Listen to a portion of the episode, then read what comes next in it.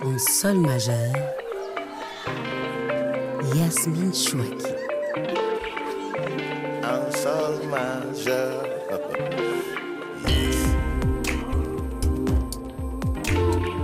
Entre l'ombre et la lumière, il y a Lydie Salver. De livre en livre, le lugubre, la noirceur du monde, l'ombre est moquée par le radieux, le lumineux, le destin possible. C'est peut-être ça, être fille de républicains espagnols réfugiés en France. C'est retourner le mektoub, le destin, retourner la terre, retourner la langue. Lire Salver et Salvateur, et pas seulement parce que ça sonne bien. Lire cette amoureuse moqueuse, c'est se promener dans la dualité de nous-mêmes et du langage, entre le beau parler et le parler popu. C'est se familiariser avec la figure de l'étranger, voir à pas pleurer, prix Goncourt 2014. C'est voler au secours de Don Quichotte, voir à rêver debout. Et c'est aussi faire la peau à un virus très contemporain appelé réussite, voir à son irréfutable essai de successologie qui vient de paraître au seuil. Que vous dire encore? Peut-être bonne année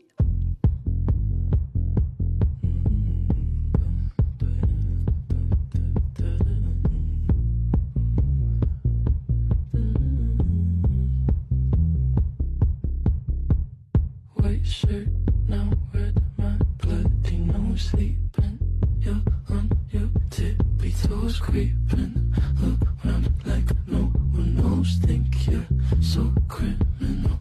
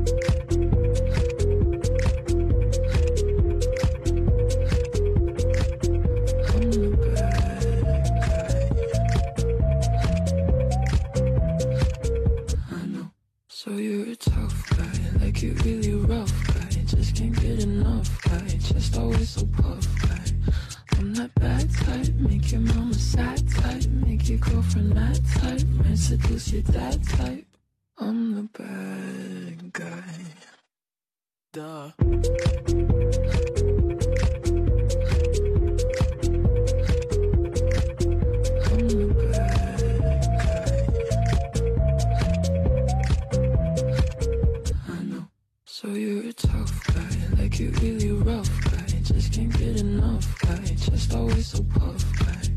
I'm that bad type, make your mama sad type, make your girlfriend mad type, might seduce your dad type. I'm the bad guy. où l'on apprend donc en sol majeur, premier signe particulier, que vous aimez Billie Eilish. Bonjour Lydie Salver. Bonjour. Alors, euh, Billie Eilish, belle surprise, première musicienne née au 21e siècle, elle est née en 2001, à être en tête du Billboard Hot 100. Qu'est-ce qui vous séduit chez cette voix En incroyable dehors du succès qu'elle a, Chez cette voix murmurante. Mais j'adore le rythme de sa musique, ses ruptures justement de rimes, sa voix, sa singularité. Parce que quand euh, euh, j'entends ça la première fois, je n'ai rien entendu de pareil. Et puis vous parlez pas anglais? Non, je ne sais pas un mot d'anglais, je vous avertis. C'est une catastrophe en anglais.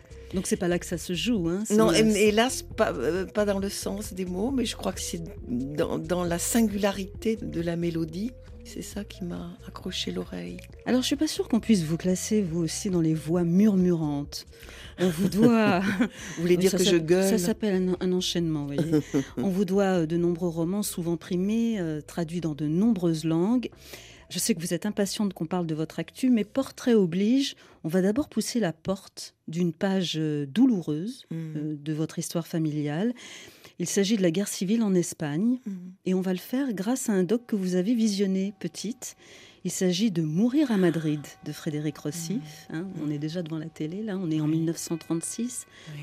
Alors je rappelle, la victoire du Front populaire déclenche une montée de colère de la part de la droite monarchiste et fasciste qui tente un coup d'État et qui va être déclencheur à son tour d'une guerre civile sanglante. Mhm. Des deux côtés, c'est ce qu'on dit dans le doc, Bien on sûr. colle au mur et sans jugement. 200 000 morts en deux semaines. À 11 minutes de ce doc, il faut imaginer euh, des femmes en noir pleurer un fils, un père, un mari. Le crime eut lieu à Grenade. On a tué celui qui disait Vert, c'est toi que j'aime, vert, vert du vent et vert des branches, le cheval sur la montagne et la barque sur la mer. Il aimait les jardins secrets de Grenade, il aimait le vent, les oliviers. Il avait dit Je suis et je serai toujours du côté de ceux qui ont faim. Il avait dit Si je meurs, laissez la fenêtre ouverte. Il avait dit B. Non, ce sang, je ne veux pas le voir. B comme boîte de Pandore. La poésie pour dire la guerre. hein. Que vous évoque ce court extrait de Mourir à Madrid? Je rappelle, prix Jean Vigo 1963, Lydie Salver. C'est un documentaire qu'on a montré à mes parents. Et je me souviens peu du film, c'est étonnant, mais je me souviens de leur émotion incroyable à la vision de ce film. Combien ils étaient bouleversés l'un et l'autre. C'était leur histoire. Bien sûr. Vous ne l'avez pas revu, ce documentaire? Non, j'ai, non, non. J'aime à garder ce souvenir euh, de mes deux parents émus qui n'avaient pas d'accès à l'art en, en général, ni à la littérature, ni à la peinture, mais au cinéma, oui. Et c'est un moment, euh, oui, inoubliable. Leur émotion, la nostalgie sans doute. Et pourtant, pour ma mère, cette euh, guerre n'a pas été que malheur, puisque je crois que ça l'a émancipée. Oui. Ça lui a permis de quitter son village où elle aurait pu mourir sans rien connaître du monde, sa condition de paysanne. euh, Ça lui a permis de venir en France, euh, d'éprouver son courage. Je, pense que pour ma mère, ça n'a pas été un exil aussi douloureux qu'il l'a été pour mon père, qui lui n'a rien compris, n'en a gardé qu'amertume, euh, douleur. euh, Trahison. trahison, oui et non. Enfin, il a rompu avec sa famille. Donc, sentiment, je sais pas si, si se sentait traître à sa famille pour des raisons politiques. Hmm. C'était pas gai chez mon père, l'exil. Alors en tout cas, cette page d'histoire, la guerre civile espagnole, bien avant les, les lectures, elle a fait partie du récit familial. C'était pas un tabou. Pas du tout. Pas du tout. Mes parents se sont retrouvés dans un village du sud-ouest avec d'autres républicains espagnols euh, réfugiés. Et vraiment, ça a fait communauté, si bien que jusque, presque aux années 60, nous avions l'impression que nous vivions en Espagne et que c'était une île comme ça en France, euh, mais une île espagnole où on parlait espagnol à table, où revenaient sans cesse les noms des familiers, des amis, euh, des lieux espagnols, etc., parce qu'ils pensaient pouvoir revenir en Espagne, puisque l'Europe allait, chasser Franco euh, de son trône. Et puis, il y a eu un moment où il a fallu tourner la page et se mettre à être français. Et vous, vous avez euh, rouvert la grande page de cette histoire. Deux voix euh, ont inspiré votre récit Pas pleurer. euh, la voix donc de Bernanos, on y reviendra, et puis la voix de votre mère, Moncé, que vous faites revivre magnifiquement dans Oui. l'écriture, comme ceci. Il faut que tu sais, ma chérie, qu'en une seule semaine, j'avais augmenté mon patrimoine des mots despotisme, domination, traître capitaliste, hypocrisie bourgeoise, cause prolétarienne, peuple saigné à blanc, exploitation de l'homme par l'homme et quelques autres. J'avais apprendi les noms de Bakounine et de Proudhon, les paroles de Hijos del Pueblo et le sens de Fenete, Faille, Poum, on dirait du Gainsbourg. Et moi qui étais une noix blanche, pourquoi tu ris? Moi qui ne connaissais rien à rien, moi qui n'étais jamais entré dans le café de par interdiction paterne, moi qui croyais encore que les enfants naissaient par le derrière, moi qui ne savais même pas ce qu'était embrasser, n'ayant jamais vu deux personnes le faire et pas de télévision pour m'instruire, moi qui savais encore moins comment se pratiquait l'acte, ma mère dit l'acte pour l'acte sexuel, ni le 69, ni les pipes, ni rien, je suis devenue en une semaine une anarchiste de choc, prête à abandonner ma famille sans le moindre remordiment et à piétiner sans pitié le corazón de mi mamá. Cette Moncé, donc cette, cette mama là, c'est c'est une racontante, j'ai envie de dire. non? C'est vrai, On peut se permettre toutes Ah, les fautes de français quand on parle de ma mère, C'est très permissif derrière. oui. puisqu'elle en avait fait son miel et puisqu'elle poétisait la langue. C'est comme ça que je le dis aujourd'hui, parce que cette langue qu'elle massacrait, quand j'étais enfant, j'en avais honte. J'aurais souhaité que ma mère parle un français parfait. Et plus j'ai vieilli, plus j'ai trouvé délicieux son fragnol, plus je l'ai trouvé joueur, plus je trouvais qu'il venait enrichir la langue française Alors il y a sa langue, mais il y a son récit, son témoignage, aussi. qui est une, une pierre. euh, Pour le moins précieuse, votre mère dont vous dites que c'était une mauvaise pauvre parce qu'elle ouvrait sa gueule, une mauvaise pauvre qui surtout va être prise dans l'histoire avec Mm. un grand H Oui. euh, et dans le feu, entre le feu de deux hommes qui n'ont pas le même idéal dans cette Espagne de 1936. Oui. Il y a son frère euh, Juan, mon oncle, qui lui est un combattant, c'est un anarchiste. Et puis euh, un autre, vous voyez, j'ai oublié son nom, parce que je l'ai écrit il y a très longtemps, ce livre. Fils d'une famille bourgeoise, euh, tout ce qu'il y a de plus conforme, hein, et tout ce qu'il y a de plus catholique sûrement. Diego. Diego. Diego, c'est un. Qu'est-ce qui les différencie politiquement tous les deux? Oh Di- là là. José, c'est un libertaire. Lui, il veut la un- collectivisation. voilà, vo- voilà, il veut que l'État disparaisse, que les terres n'appartiennent plus à des paysans riches et, et Fini la propriété privée. Voilà. Et Diego, j'ai oublié Diego. Pardon. Alors Diego, vous le qualifiez d'un romantico-pubertaire. Je- J'avais oublié ça. Vous savez, je ne relis, pardonnez-moi, mais je ne relis jamais mes livres. Vous êtes Je dangereuse. Non, je ne regarde jamais en arrière. Il est derrière moi. Mais- est derrière moi. Le récit, c'est quand même le, ce qui, c'est la colonne vertébrale du récit familial de vos parents qui ont vécu cette Espagne. Bien sûr, bien sûr. Mais Et- comme j'ai brodé sur l'histoire de Diego et ma mère, et vous voyez autant, je n'oublie pas les faits réels, autant la fiction, ce qu'il entrait de fiction dans Pas pleurer, s'est effacé. Alors Ça me permet de le mesurer à l'instant. qu'est-ce qu'il y avait de réel alors dans ce récit? Qu'est-ce qu'elle Mais avait Ses origines, paysanne, fille de paysan, le destin tout tracé qu'on lui avait fabriqué, son départ à Barcelone, rejoindre son frère où elle s'émancipe, où elle découvre les mots despotisme, domination, traître, capice, où elle s'émancipe, anarchiste anarchiste, où elle euh, se rend compte que les femmes peuvent avoir la parole, qu'elles peuvent aller au café, qu'elles peuvent mettre des pantalons, toutes choses qu'elle ignorait. Bref, euh, Une un fenêtre sur le monde. extraordinaire. Puis la défaite, la retirada, la marche de je ne sais combien de jours pour rejoindre la frontière euh, française, Euh, le séjour au camp de concentration, c'est comme ça qu'on l'appelait, hein, du Pertus, où elle va rester quelques mois, euh, où mon père va la retrouver et où elle va être enceinte de ma sœur. Alors dans ce livre Pas pleurer, effectivement, il y a une romance qui vient un petit peu kidnapper le récit familial, l'emporter ailleurs.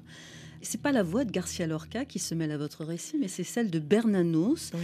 Et il y a donc comme une concordance des, des temps entre une voix littéraire plutôt monarchiste, hein, Oui. Bernanos c'était ça, et donc cette voix familiale plutôt Il n'est révolu- plus, il l'est plus en 36. Il l'est plus en 36, mais il a été à Action Ah, française bien euh, bien précédemment. sûr. Ah mais bien sûr, Donc c'est intéressant ces deux voix parce que votre mère, on va plutôt la ranger euh, parmi les voix révolutionnaires. bien sûr. Deux sons de cloche de cette Oui. guerre civile finalement, Oui, vous nous à donnez à lire. Oui et non, parce que Bernanos se rend compte, étant sur place à Majorque en 36, se rend très vite compte que le, le camp franquiste fait des choses innommables, très vite, et que surtout l'Église est complice Mm. des, Des massacres, des massacres et de l'épuration enfin. Voilà, elle est partie prenante et elle bénit les fusillés euh, qu'ont fait la phalange. Et donc, ça va changer sa vie à Bernanos. Et ça va changer sa façon de concevoir le monde. Et il, il dit d'ailleurs que Mouchette, le roman qu'il va écrire, c'est la guerre civile qui le lui a dicté. Mouchette, qui est une pauvre petite fille euh, perdue, euh, fragile, vulnérable au possible. Oui, mais ce que je veux dire, c'est que c'est pas un regard binaire finalement sur Ah, cette guerre il- espagnole, parce que Mais bien il y a ce- ce- le verbe un peu solaire de votre mère bien sûr. et, et le verbe un peu douloureux de Bernanos. Ça, et puis le parfait bien dire de Bernanos, hein, euh, le français le plus impeccable qui soit, et le fragnol de ma mère, euh, qui est euh, une façon de massacrer la phrase très efficace. Bernanos qui écrivait La colère des imbéciles remplit le monde. Votre profonde erreur est de croire que la bêtise est inoffensive, qu'il est au moins des formes inoffensives de la bêtise. La bêtise n'est pas plus de force vive qu'une caronade de 36, mais une fois en mouvement, elle défonce tout.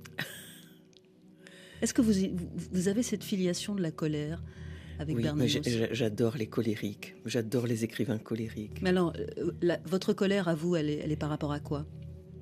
Alors, c'est une colère d'avoir été une petite fille de prolo et l'injustice qu'on en ressent quand on est enfant. Parce que quand on est enfant, on perçoit tous les signes de la distinction de classe. On les perçoit très très bien. À quoi? Ben, aux chaussures qu'on porte, à la façon dont on s'exprime, à la façon dont on mange, ce qu'on mange, tout est signe de distinction sociale. Et quand on est enfant, qu'on a des parents réfugiés politiques qui vivent dans un HLM, eh bien, on est très, très, très sensible à ce regard de mépris que peuvent avoir certains sur la condition sociale des plus pauvres. Donc- Et j'en ai gardé, pardon, Oui. j'en ai gardé un sentiment d'injustice avec lequel je mourrais. C'est toujours votre drapeau, en fait. Jusqu'à ma mort, je suis un peu emphatique là tout d'un coup, je défendrai l'honneur des chiens crottés, comme disait Baudelaire. Je, je- c'est comme ça. Ça Alors, sera comme effectivement, ça. votre mère, elle a quitté l'Espagne en 1939. hein, Oui, je parle sous votre oui, contrôle. Février 39. Là, on est, on est vraiment dans la réalité, on n'est pas Oui. dans la fiction. Et elle va se retrouver un temps, notamment dans le camp d'internement euh, de, De Mozac. de Mozac. Oui. C'est-à-dire que vous-même, vous avez eu la sensation petite, je ne sais pas si vous êtes arrivé au monde à ce moment-là déjà, mais Non. de vivre dans un retranchement. Mais en tout cas, vous parlez d'une île Ah, espagnole au milieu de cette France. Complètement. On est à part. Mais c'est un retranchement qui, qui marque une différence euh, quand vous fermez la porte et qu'il n'y a plus euh, la comparaison, la rivalité avec l'extérieur. Est-ce que je- c'est une différence salutaire, Mais, joyeuse mais justement, j'apprends qu'il y a des mondes et qu'il n'y a pas qu'un monde, qu'il y a des langues et qu'il n'y a pas qu'une langue, qu'il y a des prises de position politiques et pas une seule. Au fond, ça me fait un grand bien de nager entre ces deux mondes. Oui, d'apprendre à nager en fait. Oui. Enfin, toutes. euh, Oui, plus quelques- ou moins. oui. plus ou moins. quelques courants. est-ce que euh, ce récit euh, sur la guerre civile espagnole, est-ce que ça a déplacé quelque chose en vous par rapport à votre terre d'origine? Ma terre d'origine, c'est la France. Je nais en France. Moi, j'aurais dit que c'était l'Espagne. Ah non, non, je Ah. nais en France. Oui, donc la terre d'origine, 46. c'est- la terre espagnole, non? Ah oui, d'accord. C'est compliqué. C'est compliqué ça. C'est compliqué. Qu'est-ce que la terre natale Qu'est-ce que la terre d'origine? C'est très compliqué. C'est drôle, vous appelez la terre d'origine la terre de ma mère. Non, l'Espagne, c'est la terre natale de votre mère. ma mère. C'est votre terre d'origine, oui. C'est ma terre d'origine, l'Espagne. Je ne sais pas comment les désigner. Je sais que l'une est souterraine, mais elle est là. Et je raconte, j'ai déjà raconté cette anecdote. Je suis comme vous aujourd'hui dans un studio, mais seule, parce que je suis interviewée par un journaliste en Suisse. Et il me dit que voulez-vous écouter Et comme ça, sans réfléchir, je dis Carlos Gardel, que ma mère chantait. Comme ça, Mhm. soi-disant comme ça. Il me fait écouter le morceau et je me mets à sangloter au point de ne pas pouvoir reprendre la parole après. Vous voyez, elle est là, elle est souterraine, plus ou moins consciente, en partie inconsciente sans doute, et elle se manifeste à moi quand j'entends un chant, quand j'entends un mot d'espagnol, euh, elle se rappelle à moi. Est-ce que vous avez vécu dans cette petite île espagnole au milieu de la France avec l'injonction de pas pleurer? Pour reprendre le titre Mais de votre roman c'était si ma mère avait un, un mot d'ordre, elle était tout sauf un dictateur à mot d'ordre, mais c'est avance, adelante, cállate, anda, No llores. ¿Por qué llorar? ¿A qué sirve llorar? Avance. Et ça, ça a été formidable. On est fille d'ouvrier, ok, on n'a pas des, pompes à je ne sais combien d'argent, etc. Mais bon, on pleure pas, surtout pas.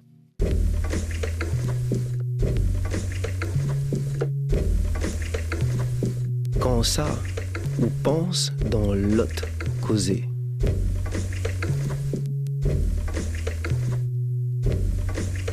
À quel moment pensez-vous dans l'autre langue? Ben justement, c'est pas moi qui pense à elle, c'est elle qui pense à moi, et qui se rappelle à moi. Et je suis toujours surprise, par exemple, je croyais singulier d'utiliser l'imparfait du subjonctif en français. Il y a peu d'écrivains qui se risquent à, à cette antiquité. De nos jours. Jusqu'à ce qu'on me rappelle que l'imparfait du subjonctif en espagnol est courant, c'est tous les jours, tout le temps. Si quisiera, si pudiera, si viniera, etc. Elle me rattrape cette langue sans que je le sache. Donc il y a eu trois langues en fait. Il y a eu l'espagnol, le français et le fragnol. Oui, sans doute. C'est une troisième langue. Sans doute. Et je vous disais aussi que pour un certain nombre de mots, de substantifs, Mhm. j'étais obligée de me les dire d'abord en espagnol, parce que le genre en français était le genre opposé. Donc je me dis uña, c'est ongle. Donc on dit un ongle. Armario, masculin. Mais je suis obligée de me le dire en espagnol pour ne pas faire la faute en français, ce qui est dingue. Ce qui est très joli comme gymnastique. Oui, Parce je- que l'écriture, elle commence dans les interstices de, Sans de- de doute. ces réflexes-là. sans doute, sans doute. Alors, comment fonctionne le, le fragnol exactement de votre mère? Elle fait comme moi avec l'espagnol, c'est-à-dire que ça jaillit sans qu'elle le souhaite et sans qu'elle le sache. Quand elle dit anarchiste, parce qu'en espagnol, on dit anarchista Oui. et non pas anarchiste. Mhm. C'est du fragnol, anarchiste. C'est garder la trace de l'espagnol. euh, C'est ça. Et la faire rentrer. euh, Voilà, dans la forme et dans le sens. Oui. Et par exemple, avant de mourir, elle devient croyante, ma mère, figurez-vous. Et, et un jour, elle me prend à part. Elle avait dû apprendre le mot la veille et elle voulait l'expérimenter. Elle me dit Il faut que tu saches que je suis devenue extrêmement crédule. Qui pour elle voulait dire croyant, je crois, hein, croyante, c'est créer. magnifique, oui, oui. mais c'est absolument pas pensé. Elle était consciente que vous aviez honte de cette langue? Pas que de la langue, mais de la maison où nous habitions, sans doute, oui. Alors, ce qui est étonnant, c'est que quand on a comme ça deux logiciels, ce qui est votre cas, puisque vous jonglez véritablement, vous êtes véritablement bilingue, mais en off, vous me confiez, Ly- Lydie Salver, que vous vous sentez euh, en insécurité à parler. Oui. C'est-à-dire que les fautes de ma mère, je les reproduisais à l'école, évidemment. Par exemple, qu'est-ce que tu manges? Je disais de la moulette pour dire de l'omelette, puisque ma mère disait de la moulette. Et j'en ai conçu une crainte de mal dire, de mal dire. Donc c'est l'école, en fait. Vous n'avez pas quitté l'école. Ça serait très bien au fond. Mais on est nombreux hein, à être traumatisés, vous savez. Est-ce que la levée de la honte s'est faite avec l'écriture, vous diriez? Non, avant. Parce que je ne m'autorise à écrire que tardivement, puisque je crois avoir 40 ans et plus quand je me donne cette autorisation, puisque je pensais que ça n'était absolument pas fait pour moi. Pour ceux qui Euh, parlent bien. Oui. et hum, je crois qu'à 20 ans, au contraire, je l'ai renversé en argument politique, la chose, la honte. Ça m'aide à me, à me battre plutôt. Est-ce qu'on on peut goûter avec vous euh, un petit peu d'un poème de Garcia Lorca que vous nous avez Si. ramené pour un sol Si. majeur? La luna vino a la fragua con su polizón de nardos. El niño la mira, mira, el niño la está mirando. En el aire conmovido mueve la luna sus brazos y enseña lubrica y pura sus senos de dura estaño. Huye luna, luna, luna, si vinieran los gitanos, harían con tu corazón collares y anillos blancos, es que préfère. Niño, déjame que baile. Cuando vengan los gitanos, te encontrarán sobre el yunque con los ojillos cerrados. Huye, luna, luna, luna, que ya siento sus caballos, niño. Déjame, no pises mi blancor almidonado. C'est un poème enfantin qui essaie de faire peur à l'enfant en parlant des gitans, mais qui sont des gitans qui font des colliers avec les cœurs et des, des anneaux blancs, bref.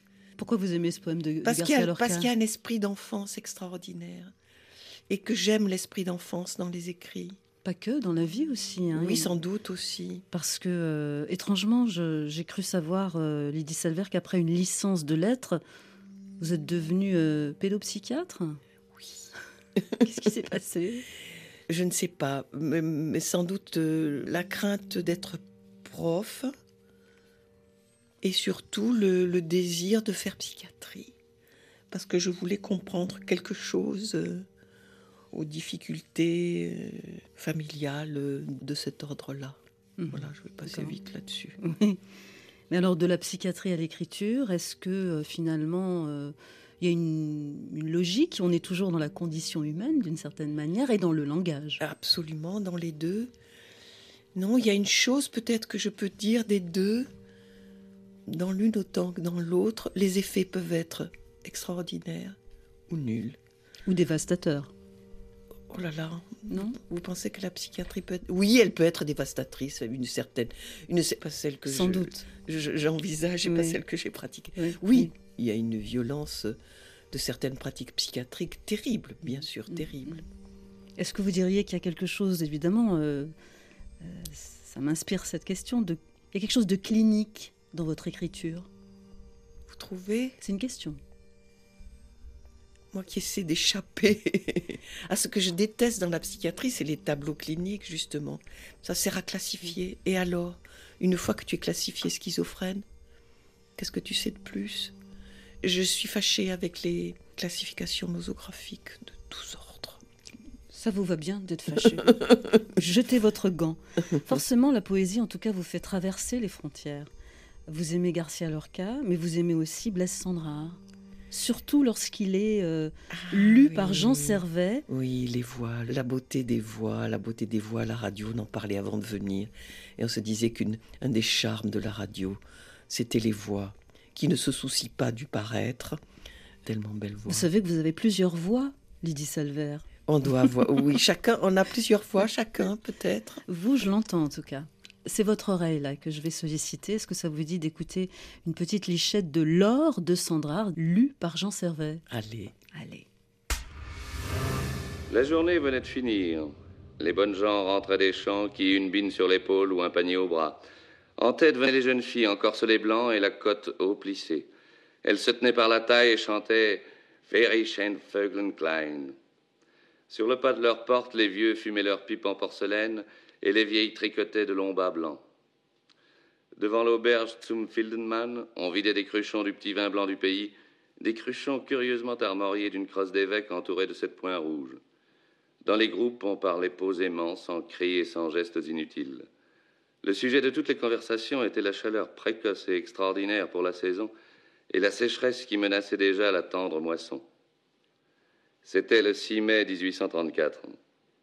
Les vauriens du pays entouraient un petit savoyard qui tournait la manivelle de son orgue de Sainte-Croix, et les mioches avaient peur de la marmotte émoustillée qui venait de mordre l'un d'eux. Un chien noir pissait contre l'une des quatre bornes qui encadraient la fontaine polychrome. Les derniers rayons du jour éclairaient la façade historiée des maisons. Les fumées montaient tout droit dans l'air pur du soir. Une carriole grinçait au loin dans la plaine. Ces paisibles campagnards balois furent tout à coup mis en émoi par l'arrivée d'un étranger.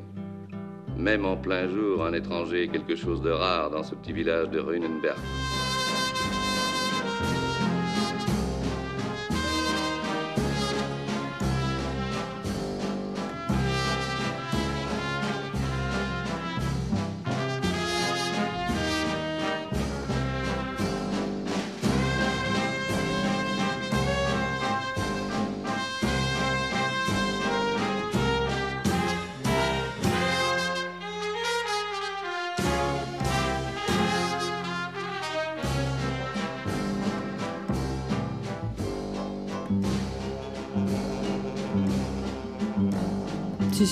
Bien sûr RFI et pour en sol majeur, Lydie Salver, on respire, on respire, même avec ce monde qui vient de rentrer dans le, dans le poste. Présentez-nous cet inhabituel Charlie Oh là là. C'est un donc, Libération Musique Orchestra, dirigé par Charlie Aden, qui ont mis en musique de jazz les chants des républicains espagnols. Que vous avez beaucoup, beaucoup écouté En famille, seul euh J'ai écouté ma mère les chanter, c'est pour ça que je suis émue. C'est ça qui me fait pleurer. Pas pleurer, pas pleurer, a dit maman, mais je vois que ça marche pas du tout. mais il y a une trace de ça, de ces chants de résistance extraordinaires. Il pourrait ne pas y en avoir. Bien sûr, non, mais c'est magnifique le travail qu'ils ont fait. En tout cas, vous l'avez chevillé au corps, cette idée de, Oui. de résistance. Sans doute. Mais j'aime pas les gens qui s'en vantent. Sans j'ai la de vanité leur- de la chose. Euh, fais, fais, fais, tais-toi, aurait dit ma mère. Alors, euh, bah, vous allez faire quelque chose. Tiens, je vais vous donner, je vais Oui. vous prêter mon, mon pas pleurer Oui. à moi. Est-ce que vous pouvez nous traduire la citation Ah oui. non traduite de Oui. Cervantes que vous avez mis en exergue de pas Oui. pleurer? De que temes, cobarde criatura? De que lloras, corazón de mantequillas? De quoi tu peur, lâche créature?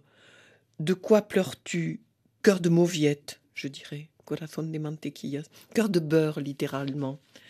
Cœur d'artichaut, cœur d'artichaut. Cœur de beurre, c'est joli aussi. De, hein. de quoi tu pleures, que- cœur de beurre, si ça vous plaît? Pourquoi cette citation de Cervantes? Ben parce que elle vient relayer, si j'ose dire, le pas pleurer de ma mère. Pourquoi tu pleures, cœur de beurre? De quoi as-tu peur Avance. Elle se complète. Antonia Antonia Qu'y a-t-il pour votre service, monsieur? Va chercher au grenier l'armure de mon trisaïeul. Mais monsieur, il y a beau temps que les armures ne se portent plus. Celle-là est totalement rouillée. Les morceaux ne tiennent plus ensemble. Que voulez-vous donc en faire? Ne discute donc pas mes ordres, impertinente. Et d'abord cesse de m'appeler monsieur. Dorénavant, je suis pour toi comme pour tout le monde le chevalier Don Quichotte de la Manche. Don Quichotte de la Manche. Ce sont encore ces livres de chevalerie qui vous ont tourné la tête. Vous feriez mieux de gérer vos affaires ou d'aller à la chasse plutôt que de rester tout le jour plongé dans la lecture de ces histoires impossibles. Rassure-toi, ces histoires, à partir d'aujourd'hui, je vais cesser de les lire pour les vivre. S Oui, comme tu n'as plus devant toi Alonso Quijano, mais Don Quichotte, signe particulier. chevalier errant. Chevalier errant. Lydie Salver, très franchement, est-ce que Gérard Philippe est un bon Don Quichotte Ce que je sais, c'est que toutes les adaptations de Don Quichotte ont été une catastrophe, je crois. hein. C'est impossible d'être Don Quichotte, sans doute. Pourquoi?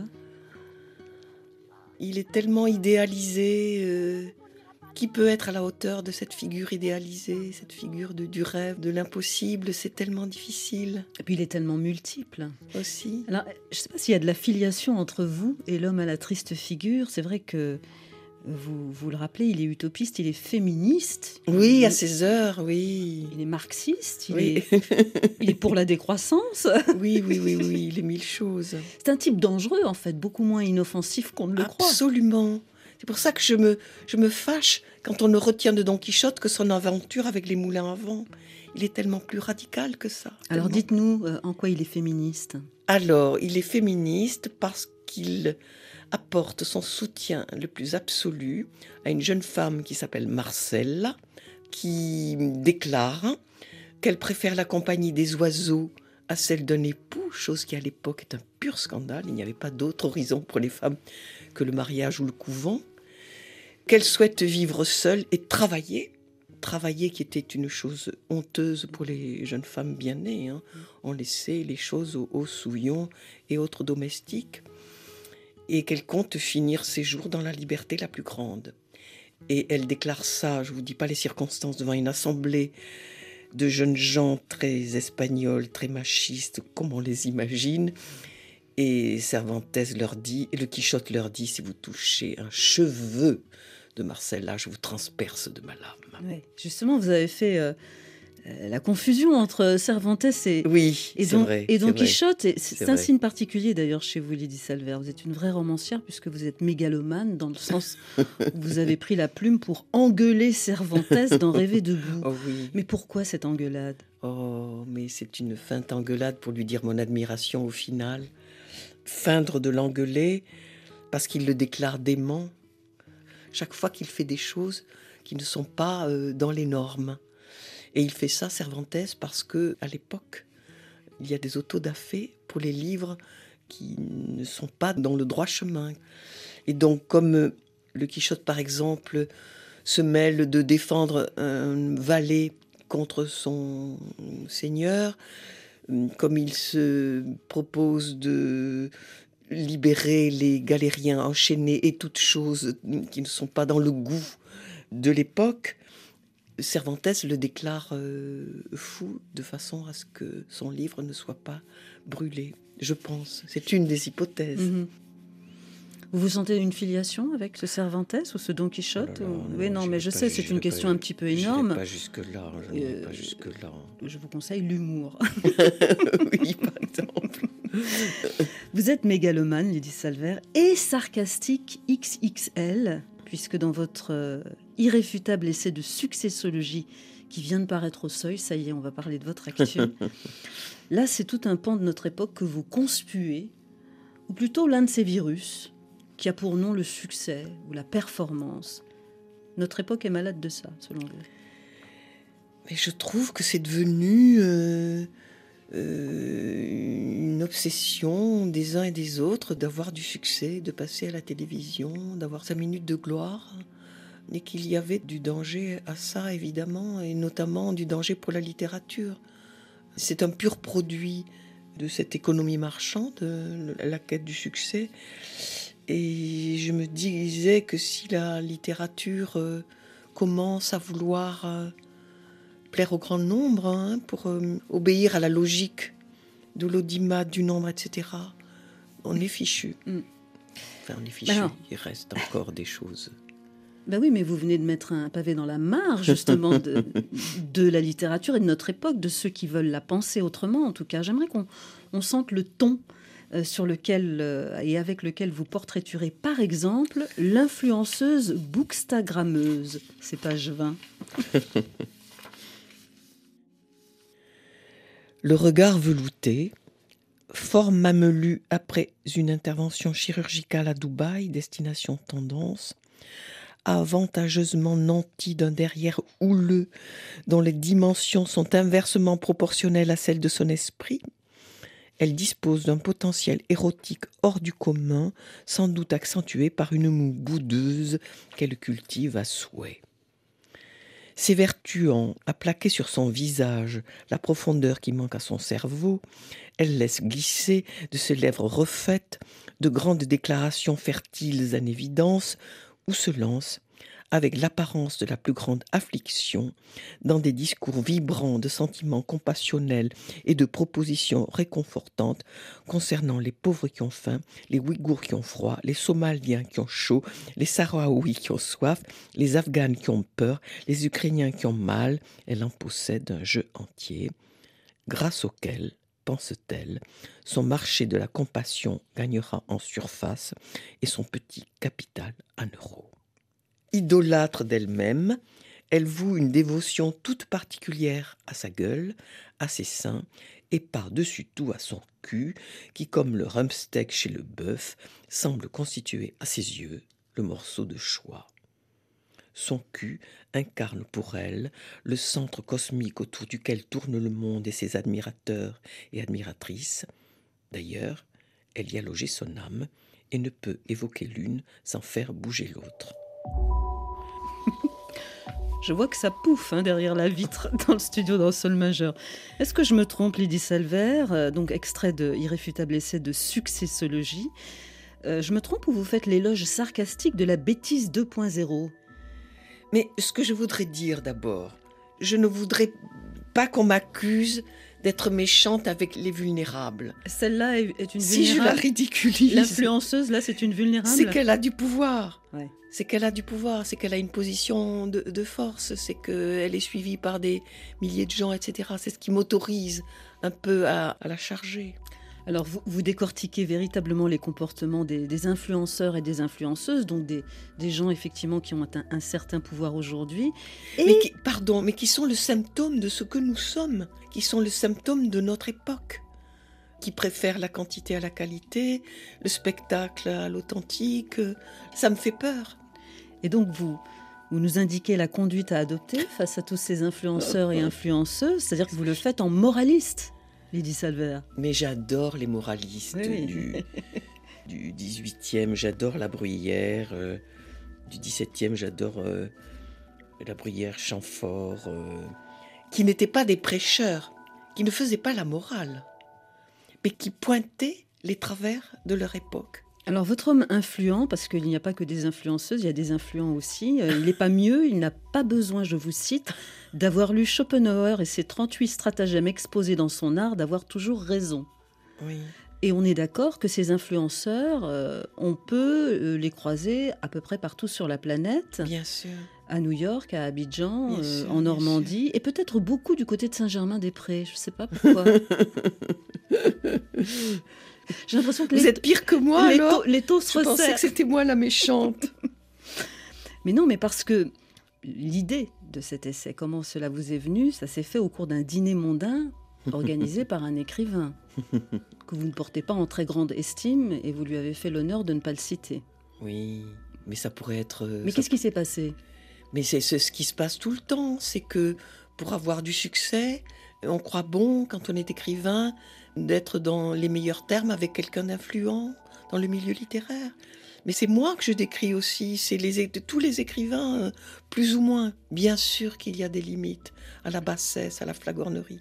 Mais le jeu, c'est de s'y prêter. Donc, vous vous incluez dedans. Mais bien sûr. vous vous Et d'ailleurs, je, moquez. Oui. je fais le portrait de moi quand je fais Oui. le portrait de l'écrivain transfuge. transfuge intercalaire, je me pose un exemple. Mais vous êtes nombreux dans votre petite république euh, des lettres à interroger le système et à se dire il y a une Ah. limite, il faut qu'on en mette une. sûr. Mais c'est-à-dire que si on s'interroge sur le succès, on s'interroge forcément sur ses propres complaisances. C'est difficile. Parce que comment vous le vivez, vous, votre euh, succès, votre célébrité qui, Mm. on va dire, est à taille humaine? Oui, Voilà. oui, oui. Mais comment vous la vivez, cette célébrité, Lydie Salver Écoutez, peut-être qu'elle m'a rendue odieuse, j'en sais rien. Elle m'a permis des choses. Vous voyez, c'est ça qui est compliqué. Et notamment de vivre, d'écrire. Est-ce qu'il existe encore des vrais critiques littéraires? Ça, c'est une question.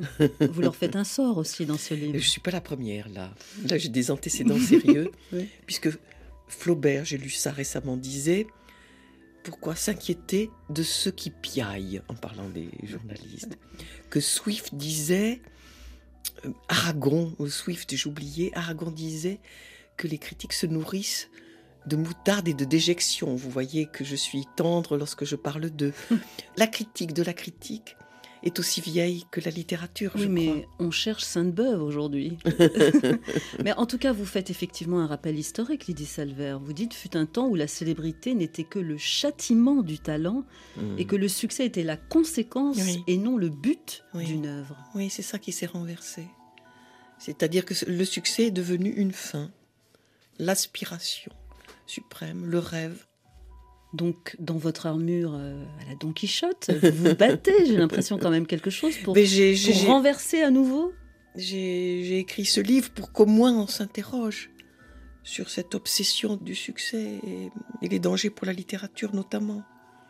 Une littérature à succès, ça risque d'être une littérature qui renonce à tout pour plaire aux, aux valeurs du moment, pour plaire au globe, à la globalité, puisque l'écriture est devenue mondialisée euh, dans les meilleurs des cas. Donc avoir une littérature qui parle à la globalité, ça veut dire simplifier, ça veut dire décontextualiser, ça veut dire appauvrir, avec un langage qui parle à tous et qui perd sa singularité. etc. Et la suite est à lire euh, au seuil. Donc, est-ce que un dernier mot sur euh, peut-être un compagnon de route qui s'appelle Nietzsche? Est-ce que vous diriez qu'il vous a aidé à traverser euh, votre chemin de vie il est, il reste très important pour moi parce que il m'a guéri du ressentiment. J'aurais pu tomber dans le ressentiment mm, venant d'où je viens. et dans cette idée de se venger du mal qu'on m'a fait, du mépris que j'ai subi, etc.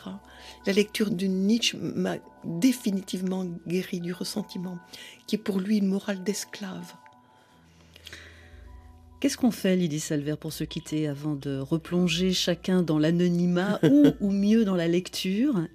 Est-ce qu'on se quitte avec un peu de Stromae, avec le morceau Santé, ou bien un peu de Rosalia avec la Fama? Ah là là Allez, Stromae. Parce que dans ce, ce texte-là, il parle justement des gens minuscules. à ceux qui n'en ont pas, à ceux qui n'en ont pas. Rosa, Rosa, quand on fout le bordel, tu nettoies. Et toi, Albert, quand on trinque, tu ramasses les verres. Céline, Bataire, toi tu te prends des vestes au vestiaire. Arlette, arrête. Toi la fête, tu la passes aux toilettes. Et si on célébrait ceux qui ne célèbrent pas? Pour une fois, j'aimerais lever mon verre à ceux qui n'en ont pas. À ceux qui n'en ont pas.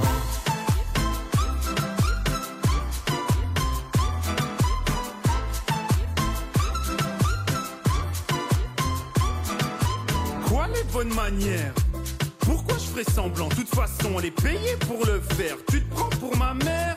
Dans une heure, je reviens. Que ce soit propre, qu'on puisse y manger par terre. Trois heures que j'attends. Franchement, il est fabrique ou quoi Heureusement que c'est que de faire. Appelle-moi ton responsable et fais vite. Elle pourrait se finir comme ça, ta carrière. Oui, célébrons ceux qui ne célèbrent pas. Encore une fois, j'aimerais lever mon verre à ceux qui n'en ont pas. À ceux qui n'en ont pas.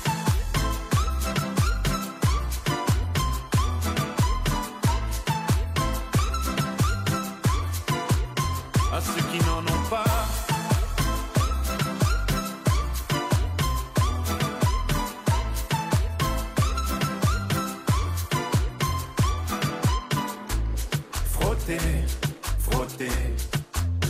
Mieux vaut ne pas si frotter, frotter. Si tu ne me connais pas, brosser, brosser. Tu pourras toujours te brosser, brosser. Si tu ne me respectes pas, oui, célébrons ceux qui ne célèbrent pas. Encore une fois, j'aimerais lever mon verre à ceux qui n'en ont pas. À ceux qui n'en ont pas.